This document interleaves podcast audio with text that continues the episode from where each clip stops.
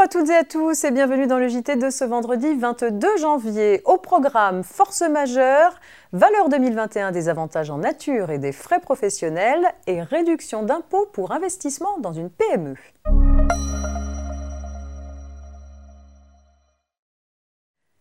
Il est donc question de force majeure dans l'affaire qui ouvre cette édition. Un client empêché de profiter de la prestation par un cas de force majeure ne peut pas l'invoquer pour obtenir le remboursement du prix. Retenue par la Cour de cassation dans un arrêt rendu récemment, cette solution n'est pas nouvelle.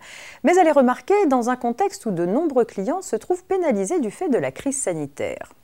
Le séjour d'un couple dans un établissement thermal initialement prévu pour trois semaines prend fin dès la première semaine lorsque l'époux doit être hospitalisé en urgence avec l'assistance de sa femme.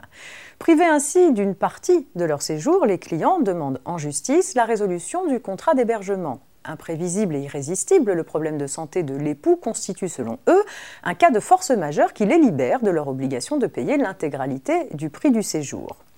Pour s'y opposer, l'établissement thermal prétend que si la force majeure permet au débiteur d'une obligation contractuelle d'obtenir l'anéantissement du contrat, c'est à la condition qu'elle l'empêche d'exécuter sa propre obligation. Or, l'hospitalisation de l'époux n'a pas empêché le couple d'exécuter son obligation, puisque le prix convenu a bien été réglé.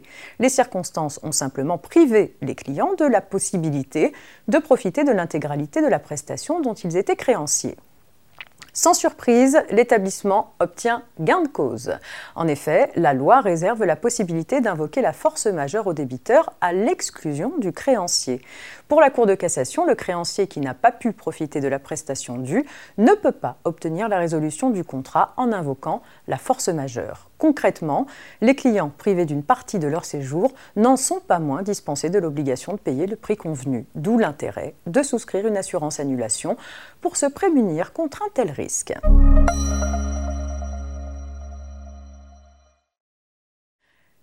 Réseau des URSAF a confirmé sur son site internet les montants 2021 de l'évaluation forfaitaire des avantages en nature, nourriture et logement, ainsi que les limites d'exonération des allocations forfaitaires pour frais professionnels.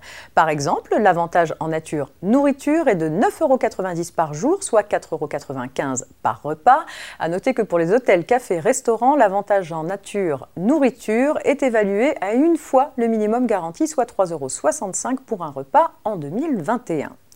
Toujours à titre d'exemple, pour les frais professionnels de repas, les limites d'exonération des allocations forfaitaires prévues en matière de cotisation sont de 19,10 euros pour le repas au restaurant d'un salarié en déplacement professionnel, de 9,40 euros pour un repas hors des locaux mais pas au restaurant d'un salarié en déplacement professionnel, et de 6,70 euros pour un repas sur le lieu de travail.